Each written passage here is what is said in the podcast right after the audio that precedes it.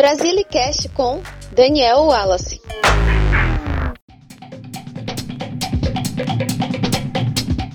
Alô, brasiliana, brasiliano. É um grande prazer estar com você, compartilhando informações e análises sobre a cultura, o folclore e a história do nosso Brasil. Este episódio é um marco, sabe por quê? Porque é o primeiro ano de Brasilicast. Já são 16 episódios contando com este, distribuídos em nove plataformas diferentes de áudio e mais de 1.100 reproduções. Fica aqui o meu eterno agradecimento a você que me acompanha há um ano, que me acompanha há seis meses, que me acompanha há dois meses ou que começou a acompanhar agora. Seja muito bem-vindo e obrigado por participar desta rede popular. O tema do episódio é uma análise do documentário Guriatã, que foi lançado em 2018 e dirigido pela Renata Amaral.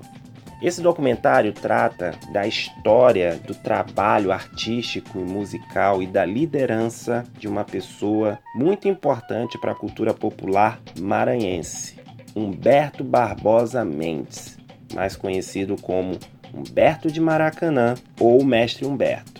Ele nasceu em 2 de novembro de 1939 e o documentário começa mostrando o relato dele, falando como que ele entrou no universo do Bumba Meu Boi. Ele sentiu que a vocação de fato dele para a vida era cuidar de um boi. Humberto foi um dos vetores de grande mudança no boi de Maracanã. Mas só que esse boi cresceu graças à união e à organização comunitária e resistiu ao tempo devido à liderança de Humberto, que logo depois se tornou cantador do Bumba Meu Boi de Maracanã. O documentário também mostra como o grupo do Maracanã tem essa consciência de espiritualidade próxima com as religiões afro-ameríndias, com a encantaria. E isso tudo fica muito claro ao longo do documentário. Um dos expoentes disso, uma das, um dos símbolos dessa relação, dessa proximidade, é a toada do próprio mestre Humberto, que se chama Reis na Encantaria. E é uma toada linda, para mim é a mais bonita do mestre. Humberto também defendia a democracia, a proximidade espiritual com a encantaria, né? E as raízes indígenas na brincadeira ou no brinquedo de São João. O documentário também mostra o lado do Humberto que valoriza a memória, a autoria e o improviso. O mestre Humberto ele tinha uma capacidade muito grande de improvisar suas toadas, né? De memorizar também.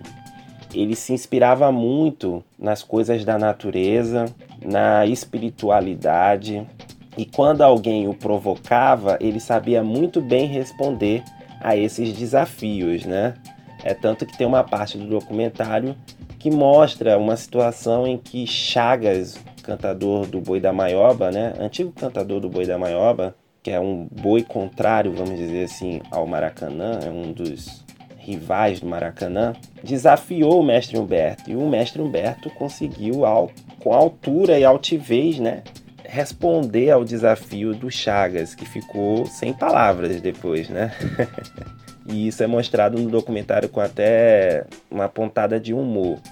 Mas o documentário também se preocupa muito em mostrar um Humberto líder, um Humberto com essa proximidade com a religião, um Humberto consciente dos valores comunitários, consciente dos valores espirituais, mas também um Humberto multifaceta, né, multifacetado.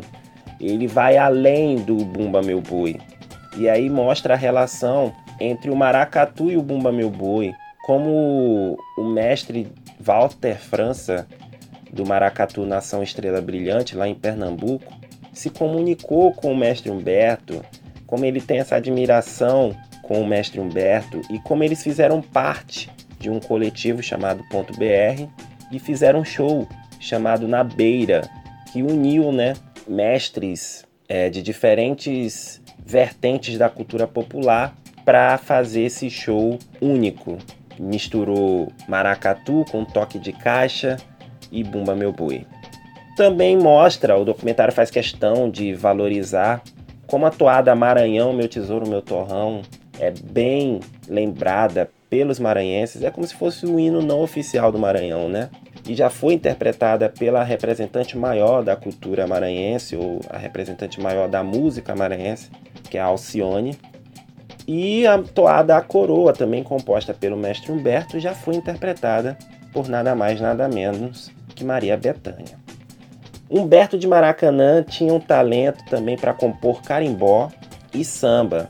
Já foi homenageado no Carnaval Maranhense, recebeu o Prêmio Culturas Populares na categoria de mestre do Ministério da Cultura em 2008. Então, o mestre Humberto passeou por diferentes caminhos para além do Bumba Meu Boi e dentro da cultura popular, reconhecido dentro e fora do estado do Maranhão. Mestre Huberto faleceu em 19 de janeiro de 2015 e aí fica um fato curioso, porque foi véspera de São Sebastião, que é um dos santos bastante venerados aí pelo mestre Humberto e citados em toadas do mestre, né?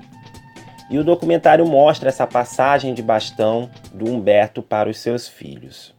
Com relação às características técnicas, é possível perceber que o documentário ele tem características muito próximas ao modo observativo, mas também existem traços performáticos, né?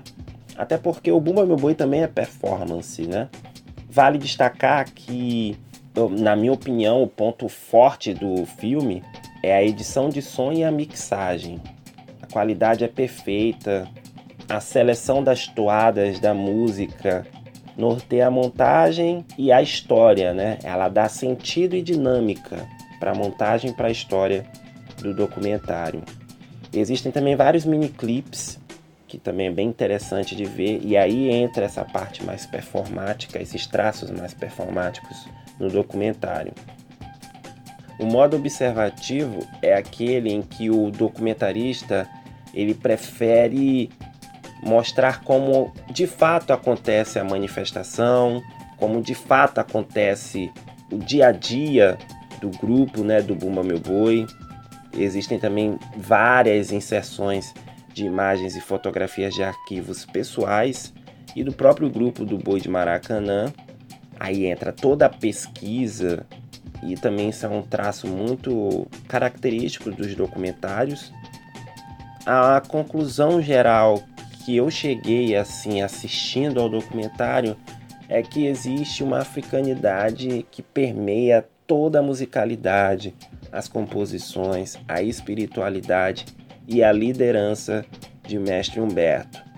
De fato, a coroa ainda existe e ela está no Guruiatã do Maracanã, que se tornou uma figura onipresente dentro do grupo. E o documentário deixa isso muito claro, não só no final, mas também ao longo de toda a sua minutagem. Curta este episódio, compartilhe com seus amigos e siga o Brasilicast onde quiser. Estamos no Spotify, Deezer, SoundCloud, Apple Podcast, Google Podcasts, Anchor, Pocket Casts, Radio Public e Breaker. Você também pode me seguir no Twitter ou Instagram pelo arroba danwallace. Ou seguir o blog Brasilis no endereço danielwallace.wordpress.com que está na descrição. Lá você encontra links de referência, vídeos e músicas para ter acesso às informações sobre o assunto deste episódio e outros mais. Muito obrigado pela sua companhia e até a próxima. Você acabou de ouvir Brasilicast